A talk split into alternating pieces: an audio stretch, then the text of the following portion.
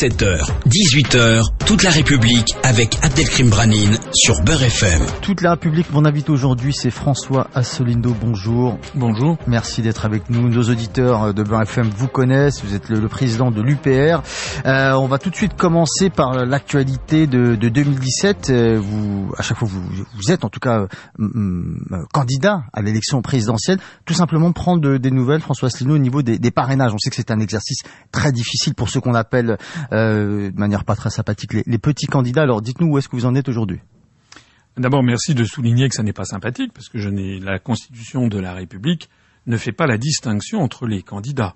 Il y a un article 7 qui prévoit que si un candidat, par exemple, décède pendant la campagne, eh l'élection est reportée et on ne précise pas si c'est un petit ou un grand. Voilà. Et puis par ailleurs, euh, s'agissant des, grands candidats, ils sont surtout grands par la corruption, si j'ai bien compris, euh, d'après toutes les informations qui, sortent.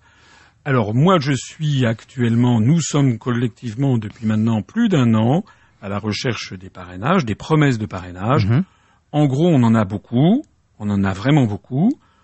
On ne les a pas encore, mais je pense que au rythme actuel, si tout le monde se mobilise, eh bien, je pense qu'on va finir par les avoir. Et je pense, si tout va bien, encore une fois, il faut que tout le monde se mobilise d'ici au mois de février, puisque c'est en février que seront envoyés les, euh, les promesses officielles par le Conseil constitutionnel.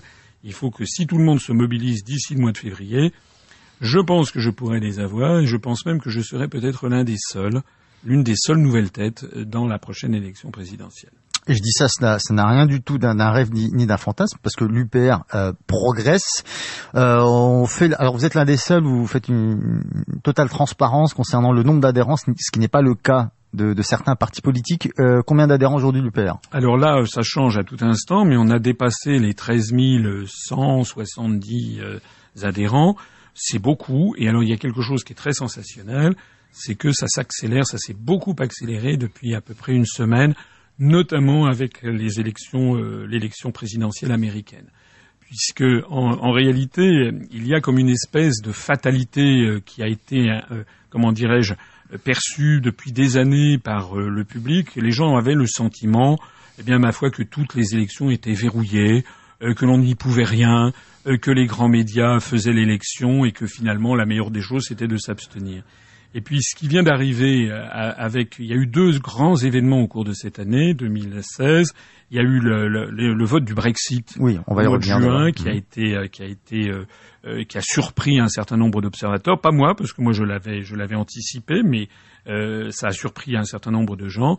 Et puis l'élection de Donald Trump qui a stupéfié beaucoup de monde. Là aussi, moi je l'avais anticipé d'ailleurs.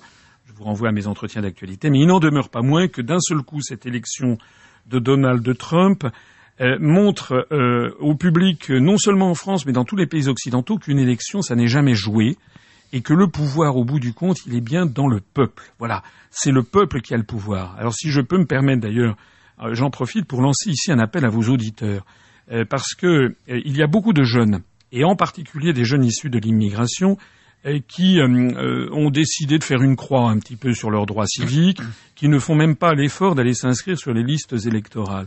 Or, on peut s'inscrire sur les listes électorales, c'est en ce moment que ça se passe, jusqu'au 31 décembre. C'est absolument essentiel parce que moi, je vois, je me promène beaucoup dans la rue. Je suis très très souvent abordé maintenant dans la rue à Paris euh, par des Français, par des jeunes, notamment des jeunes issus de l'immigration, beaucoup, euh, qui me disent c'est toujours extrêmement gentil, continuez, on vous soutient, etc. Et à eux, à tous ceux qui m'écoutent, je leur dis allez vous inscrire sur les listes électorales parce que le 31 décembre prochain, ça sera trop tard, vous ne pourrez plus aller voter. Et il y a des centaines de milliers de personnes qui ne sont pas encore inscrites sur les listes électorales. Si ces personnes vont sur les listes, vont s'inscrire, ils pourront voter euh, au mois d'avril et mai prochain à la présidentielle. Et si je suis candidat, ça peut changer la donne. Hein. Voilà. Regardez ce qui s'est passé aux États-Unis. Euh, toutes les médias avaient dit que Mme Clinton serait élue sans aucun problème, etc. Le peuple américain a désavoué les médias, a montré qu'il ne marchait plus dans la combine. Ça veut donc dire qu'il faut absolument que tout le monde comprenne que c'est la fin. On est en train de vivre la fin d'une ère. On est en train de vivre la fin de la mainmise du verrouillage politique par les grands médias. Maintenant, les peuples ont commencé à comprendre, ont compris que les grands médias, en fait, étaient devenus de la propagande et qu'ils allaient chercher l'information ailleurs, notamment sur les réseaux sociaux. Comment vous expliquez, François Asselineau, que l'élection de Donald Trump ait dopé le, nombre d'adhérents au niveau de, l'UPR eh, Je le constate. Hein, moi, je ne à vrai dire, c'est quelque chose. Alors pour le coup, souvent, quand je dis que j'avais prévu quelque chose, je n'hésite pas à le dire. J'avais, notamment anticipé la probabilité que, que Donald Trump l'emporte. En revanche, c'est vrai que là, pour le coup, je n'imaginais pas l'effet de souffle que ça a en ce moment. Écoutez, euh, aujourd'hui, on en est, enfin, tous les jours, on a 30, 40, 50, 60 adhésions par jour, alors que nous sommes toujours totalement interdits des grands médias nationaux. Euh, nous sommes heureusement accueillis par des, par des radios comme la vôtre, de la bande FM ou des télévisions web, ou également, il faut le reconnaître, dans les journaux régionaux, puisque je me déplace beaucoup en région, et là, j'ai, en gros, j'ai quand même une petite couverture média. Mais dans les grands médias nationaux, nous ne sommes pas, nous sommes, nous sommes toujours euh, interdits de facto, censurés de facto. Eh bien, je constate, en effet, qu'il y a eu cet effet de souffle. Peut-être parce que, euh, encore une fois, euh, Donald Trump, je suis pas là pour vanter Donald mhm. Trump. Je me suis déjà exprimé sur le personnage.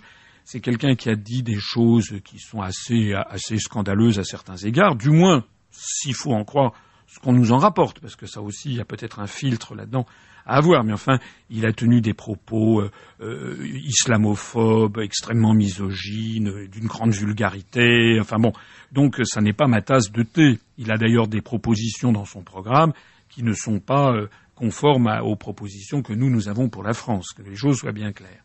Mais néanmoins, une fois qu'on a dit ça, entre deux mots, il faut choisir le moindre. Or, par rapport à Madame Clinton, la grande presse française n'a pas parlé de la grande presse, euh, n'a pas parlé du contenu des fameux emails, qui est proprement effarant ce qu'on a découvert chez Madame Clinton. J'ajoute que Monsieur Trump, jusqu'à preuve du contraire, il n'a pas de sang sur les mains. Madame Clinton, elle a des centaines de milliers de morts sur les mains. Elle était à la manœuvre derrière l'affaire syrienne, elle était à la manœuvre derrière l'affaire ukrainienne, elle était à la manœuvre derrière l'affaire syrienne. Euh, par ailleurs, c'est une femme extrêmement corrompue. C'est une femme qui a, a, partie liée avec l'Arabie saoudite et le Qatar et avec les financements de, de Daesh. Donc tout ceci a cessu par les réseaux sociaux. Et euh, Donald Trump a fait une campagne qui a été assez saisissante. Moi, j'ai regardé certains de ses meetings il n'hésitait pas à s'attaquer directement et frontalement à tous les grands médias américains en disant vous êtes corrompus, vous montez au peuple américain. Il y a eu sur les 200 plus grands médias américains, il y en a 194 qui avaient appelé à voter Clinton. Hmm. C'est quand même dingue. Et il y en a que un, je crois, qui avait appelé positivement à voter pour, euh, pour Donald Trump. Donc, je pense que c'est ce phénomène-là qui joue, c'est qu'en France, il y a des gens qui se disent, sans nécessairement soutenir euh, Donald Trump ils se disent, ben, ce que viennent de nous montrer les Américains, c'est que on peut gagner même lorsque tous les grands médias sont contre soi, et grâce aux réseaux sociaux, je pense que c'est ça qui est le déclic fondamental qui vient de se, de se produire. Est-ce que c'est une révolution anti-système, comme l'ont dit certains observateurs de la vie politique américaine? Je crois que c'est d'abord une révolution de la vérité. Moi, je vois que je fais des conférences, des réunions publiques à travers toute la France. C'est pas nouveau, ça fait plus de neuf ans que j'en, que j'en fais. Euh, j'étais il y a quelques jours, j'étais à, à, Belfort. Il y avait une salle archi comble. J'étais allé il y a un an, il y avait eu 60, euh, 70 personnes. Là, on était, on a joué, à, on a joué à guichet fermé, si j'ose dire. La salle était, était blindée. Il y avait 150 personnes dans la salle, il ne pouvait pas en contenir d'autres.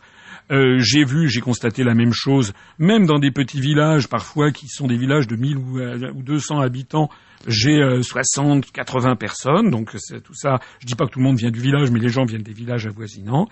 Euh, en réalité, euh, il y a même une certaine ferveur, même un certain enthousiasme dans les réunions que j'anime, parce que les gens enfin on le, comprennent qu'on ne les prend pas pour, on les prend pas pour des abrutis, on les prend pas pour des imbéciles. Moi, je respecte leur intelligence. Alors, je fais des conférences qui sont très longues. Tout le monde m'a dit, mais vous n'y arriverez jamais, il faut pas parler de plus de trois minutes, il faut faire des trucs de marketing. Eh bien non. Voilà. La, réalité, c'est que les gens, euh, vous savez, l'être humain, il n'est pas bête. Euh, et les Français sont encore moins bêtes, à mon avis, que les autres. C'est un peuple très politique. Et quand les, Français, ils, écoutent, ils enregistrent, ils voient que je dis la même chose depuis maintenant neuf ans, et puis ils se rendent compte que tout ce que j'ai dit est confirmé par les événements. Et les gens maintenant, ils en redemandent. La meilleure preuve, c'est que, écoutez, à Belfort, j'ai fait une conférence, une réunion publique, et j'ai parlé pendant plus de trois heures, trois heures et demie. C'est énorme eh bien, il n'y a pas une seule personne qui soit sortie. Et à la fin, il y a des séances de questions-réponses. Alors, il était déjà 11h30 du soir.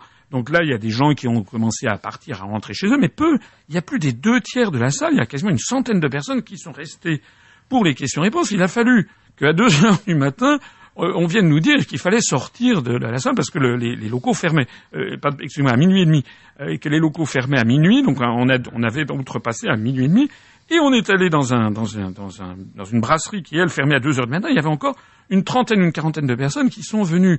Donc il y a, on est en train de, de redonner de l'espoir aux gens, déjà de l'espoir dans le fait qu'un responsable politique leur parle et leur dit la vérité. Et la vérité, vous savez, la vérité, les gens le savent. L'honnêteté, la sincérité, la vérité, les gens le savent. Les gens y comprennent également que la situation est très grave. Les gens y comprennent que c'est peut-être en 2017, c'est peut-être la dernière chance pour sauver la France de la destruction. Et c'est la raison pour laquelle les gens se précipitent dans notre mouvement. On a parlé de Trump, l'autre événement euh, euh, marquant, vous en avez parlé, c'est le Brexit et on va y venir dans un instant au cours de la deuxième partie de cette émission. Toute la République, mon invité aujourd'hui, c'est François Asselineau, président de l'UPR et euh, probable futur candidat à la présidentielle 2017. À tout de suite. Toute la République revient dans un instant. 17h, 18h, toute la République avec Abdelkrim Branine sur Beurre FM. Toute la République, deuxième partie. Mon invité aujourd'hui, François Asselineau, président de l'UPR et euh, candidat à la présidentielle de 2017. On parle des événements euh, marquants de, l'année écoulée. Euh, on a parlé de Trump, ça c'est le, plus récent. On pourra y revenir. Non, non on va peut-être y revenir tout de suite avant d'évoquer le Brexit, comme ça on ne fera pas de, on fera pas de transition.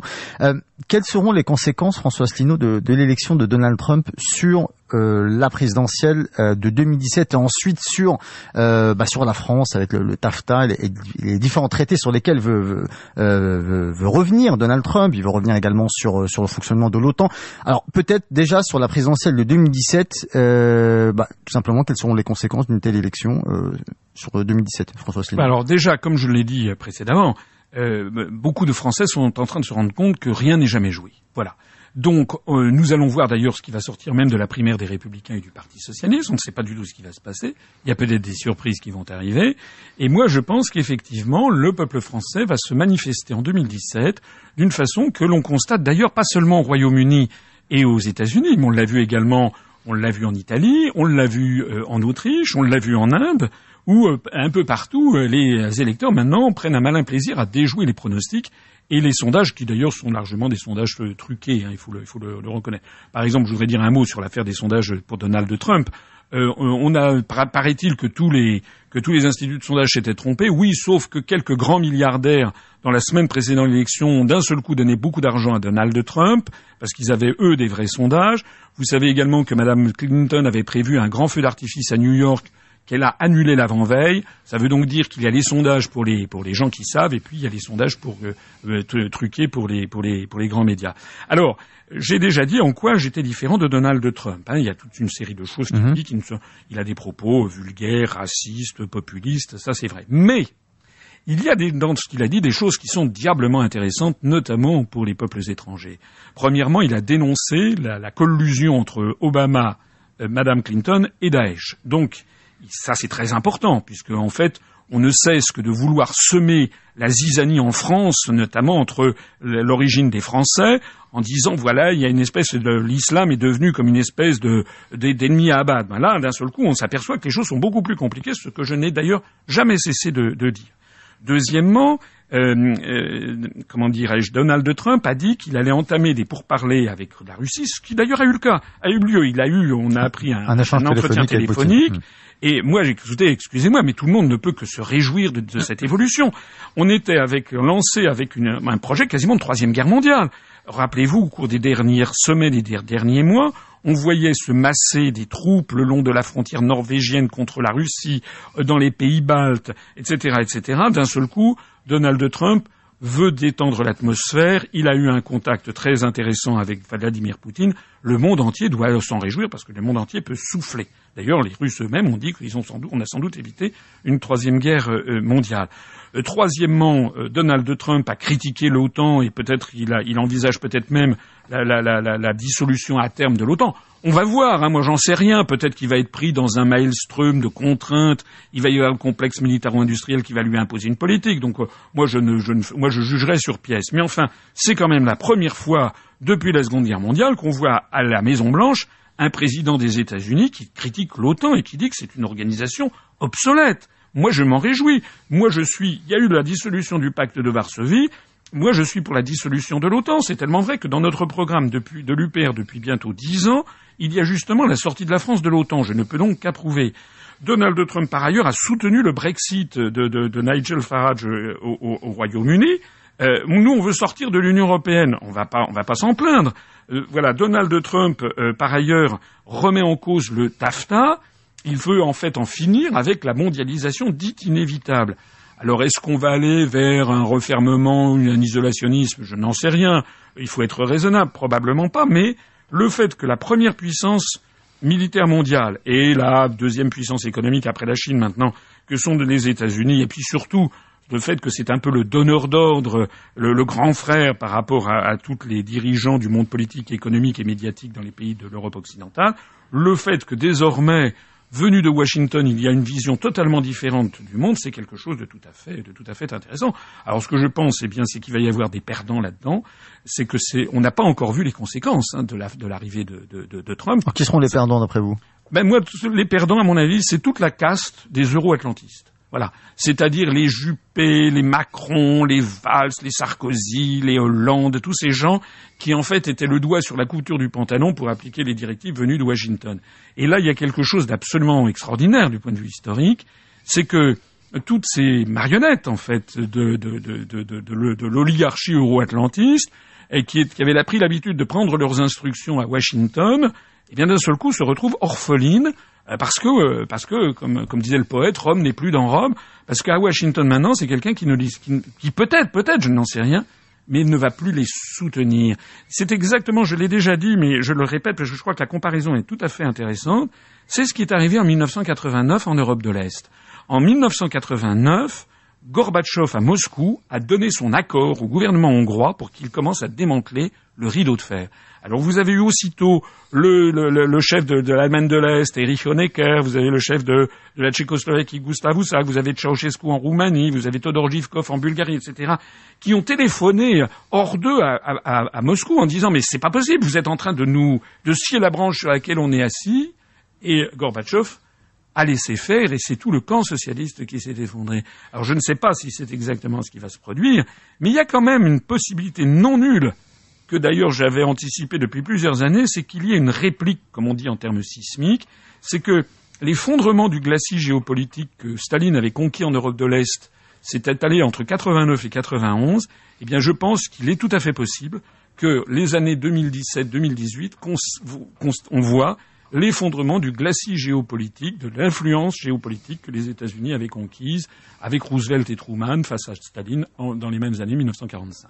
Euh, tout à l'heure, vous avez parlé de la caste des euro-atlantistes. Au sein de la classe politique française, vous avez donné quelques exemples de, membres de, cette caste, en tout cas tel que vous la nommez. Euh, qui, d'après vous, euh, au niveau de la classe politique française, justement, n'appartient pas à cette caste euro-atlantiste, s'il y en a, bien sûr? Écoutez, il y a moi. Il y a moi. Parmi vous.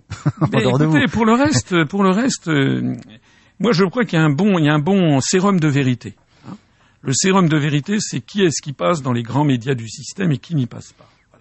Or, je constate que nous, nous avons, aux dernières élections régionales, fait près de 1% des suffrages. C'est pas considérable, mais c'est quand même pas rien. C'est quand même près de 200 000 électeurs.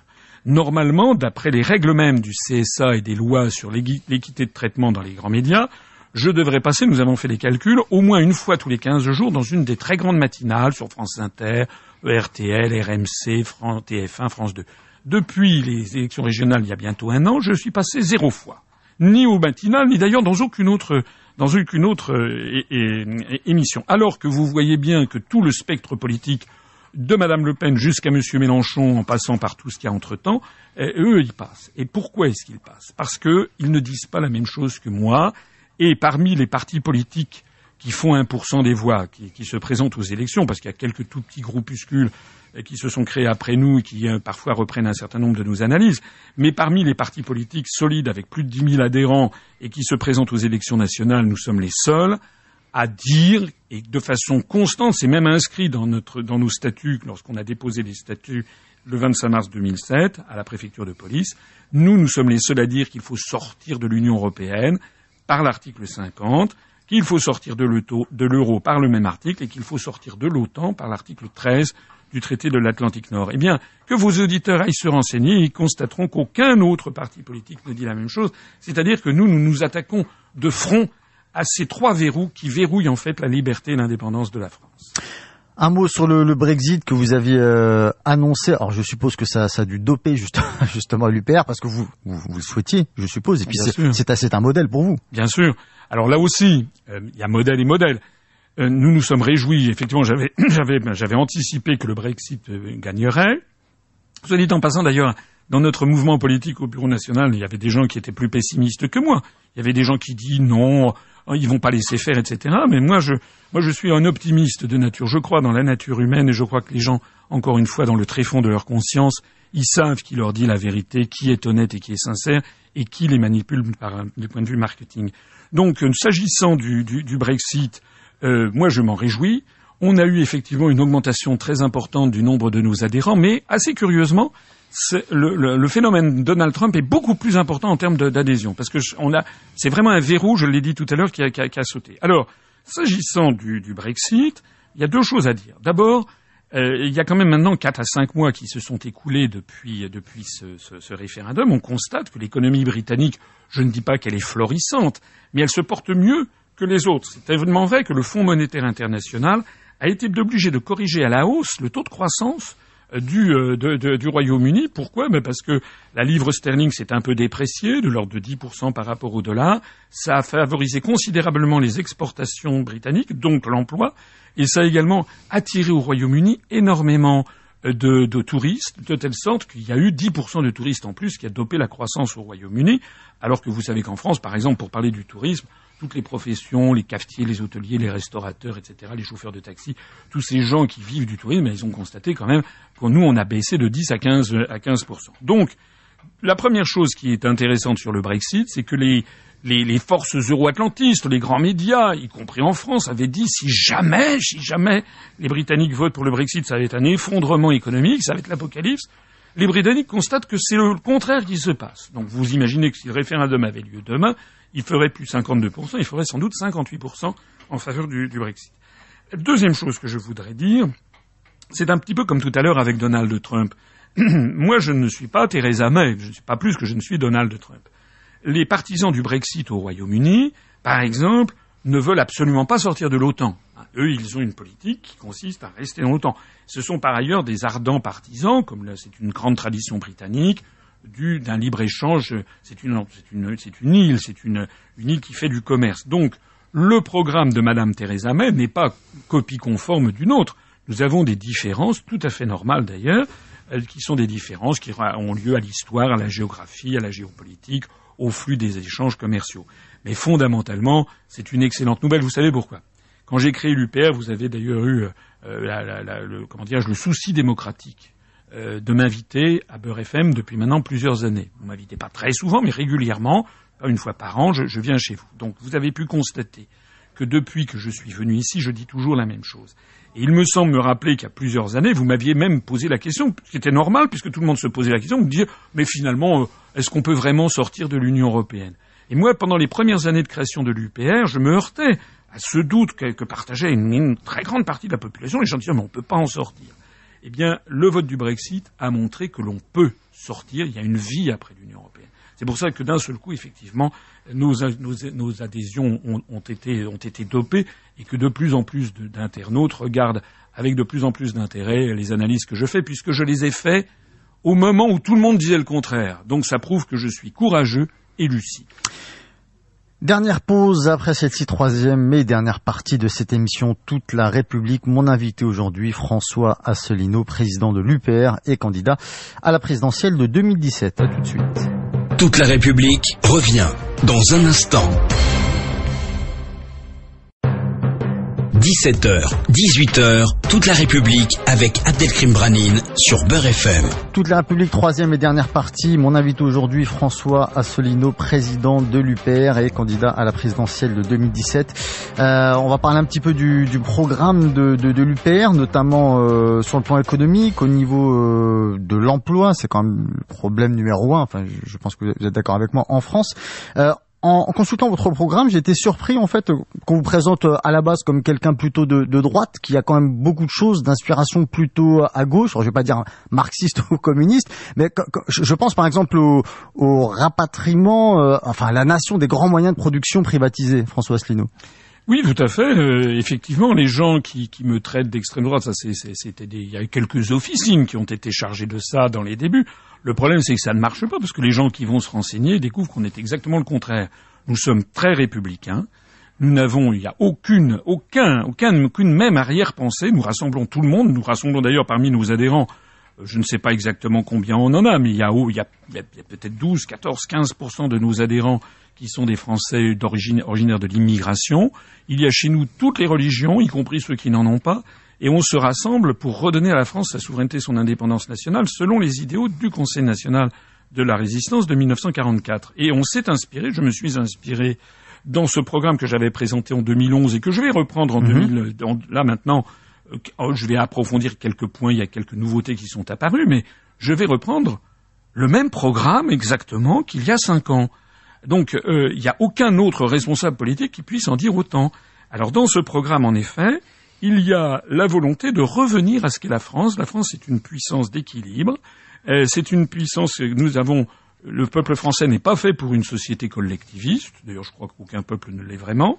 Mais le peuple français n'est pas fait non plus pour une société ultralibérale à l'américaine. Les Français, depuis des siècles et des siècles et des siècles, ça remonte au minimum au milieu du XIIIe siècle avec Saint-Louis, les Français, ils ont besoin que l'État assure la justice sociale entre les citoyens et l'égalité sociale. Ils ont besoin que le chef de l'État défende le peuple contre toutes les féodalités. Alors au Moyen Âge, c'était contre le comte de Charolais ou le duc de Bourgogne. À notre époque, les Français, ils ont besoin que le chef de l'État les défende contre les grands médias achetés par des milliardaires, qu'il les défende contre les grandes banques, les grandes institutions financières, etc., qui ont de façon exagérée, pris le pouvoir en France, et ça, ça doit être terminé. Nous, nous voulons redonner le pouvoir au peuple. C'est la raison pour laquelle, notamment, il figure dans mon programme la renationalisation ou l'interdiction de privatiser de EDF, de GDF, de la Poste, de la SNCF, de TF1, de Télédiffusion de France, de tous les réseaux d'adduction d'eau, de toutes les gestions de, réseaux d'autoroutes, et de France Télécom, et également de toute banque qui bénéficierait de fonds publics. Alors effectivement, comme vous l'avez dit, quand on dit ça, il y a des gens qui disent voilà, mais c'est un truc très très à gauche, c'est incroyable. En fait, non. Parce que si vous prenez le programme commun de la gauche de 1972 que Mitterrand a appliqué en 1981, il allait bien au-delà. Il allait, il voulait, il avait nationalisé toutes les banques, il avait nationalisé un très grand nombre d'industries, etc. Nous, on va moins, moins loin. Ce que l'on veut, c'est rétablir le curseur, avec, avec une, juste, euh, une juste proportion. Et bien entendu, pour rétablir le curseur, euh, pour avoir tous ces services publics euh, à la française, j'ai peut-être oublié la poste, je ne sais plus, je, le cite là au passage, tous ces grands services publics à la française, naturellement, ça impose de sortir de l'Union européenne, puisqu'il y a un article des traités qui est l'article 106, qui nous impose la privatisation des services publics. C'est un une des choses parmi d'autres. Alors vous m'avez interrogé par ailleurs sur le chômage. Il y a des gens qui disent, on n'entend que ça à la télé, à la radio, que la solution du chômage, ce serait les réformes indispensables. Excusez-moi, mais M.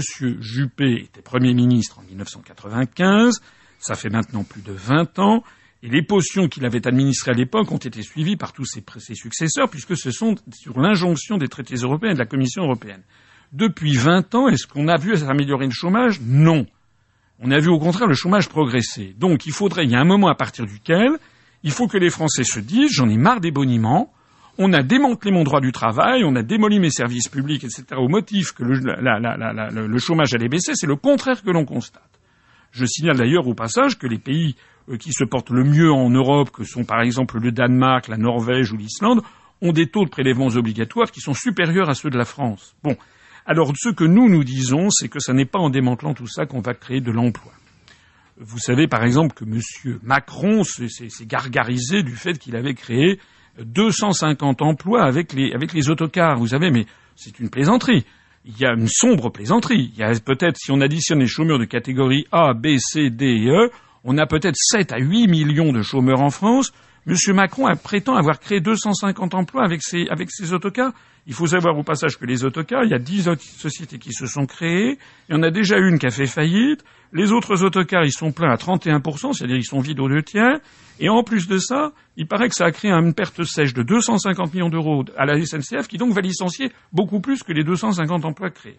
Donc tout ça, ce sont des fausses solutions. Ce que nous nous disons, c'est que d'abord pour recréer l'emploi en France, il faut deux choses essentielles.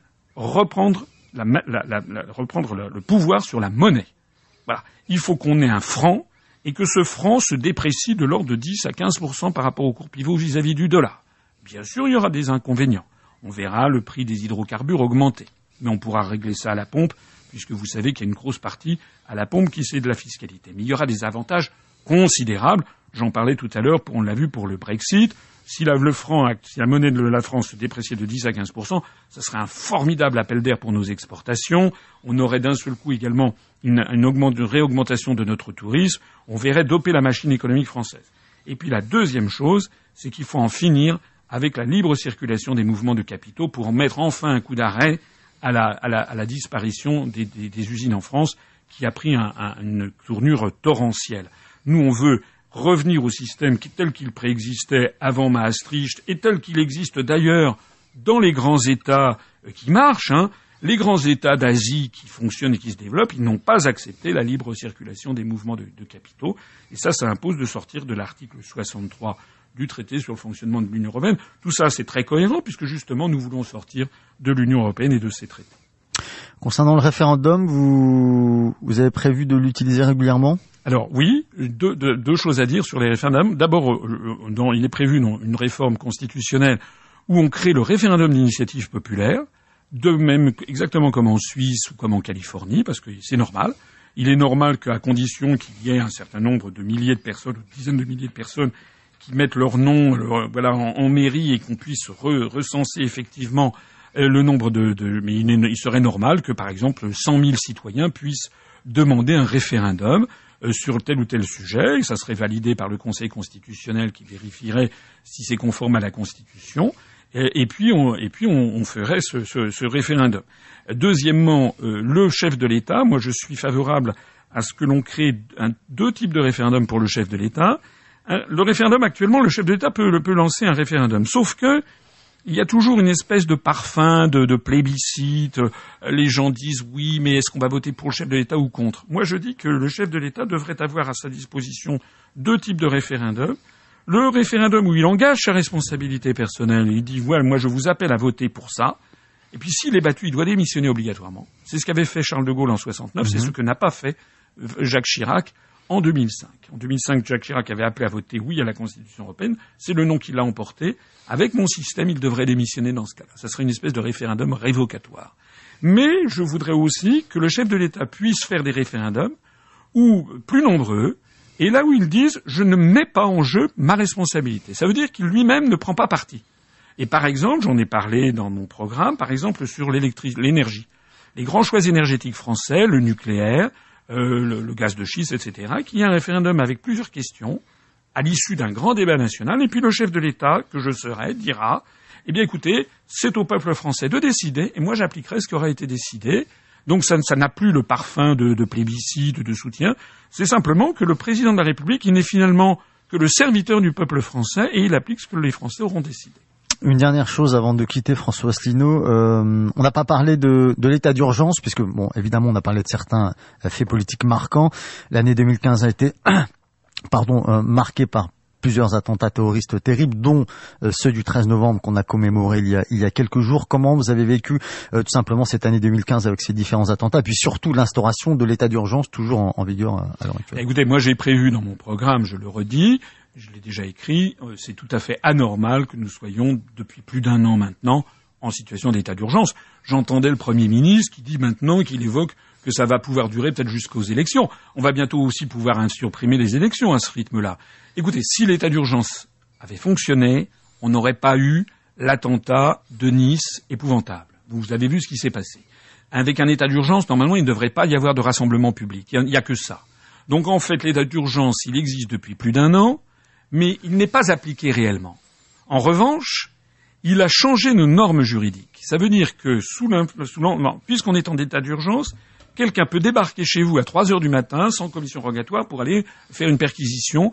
Voilà, ça, ça n'est pas normal. Nous, en fait, cet, cet état d'urgence, il a affaibli euh, nos euh, libertés publiques, notre défense démocratique. Nous, je veux revenir aux libertés publiques. Voilà.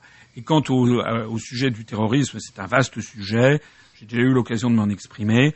Déjà, si les pays occidentaux ne fricotaient pas avec, avec ceux qui financent Daesh, et s'ils n'utilisaient pas ça comme une arme pour semer la zizanie en France, eh bien déjà ça se porterait mieux. Moi je lance ici un appel à tous mes compatriotes, et en particulier, compte tenu du fait que je suis sur Beurre FM, à tous mes compatriotes français d'origine immigrée. Vous savez, ils sont pas bêtes. Il y en a beaucoup qui me connaissent. Ils ont bien compris qu'avec l'UPR, ils font partie de la communauté nationale. Ils ont parfaitement compris ce que c'est que la laïcité à la française. Chacun a le droit d'avoir sa religion ou de ne pas en avoir d'ailleurs. Ils ont bien compris qu'il faut développer le vivre ensemble. Nous sommes tous Français. Nous devons tous défendre ce bien précieux qu'est la République française avec sa liberté, son indépendance nationale et sa laïcité. François Asselineau, merci à vous. On vous dit à très bientôt sur Amber FM. La suite des programmes dans un instant. Moi, je vous retrouve dès lundi 19h pour les informer. Passez une très bonne fin de week-end sur Amber FM. Retrouvez toute la République dimanche prochain de 17h à 18h sur Beurre FM.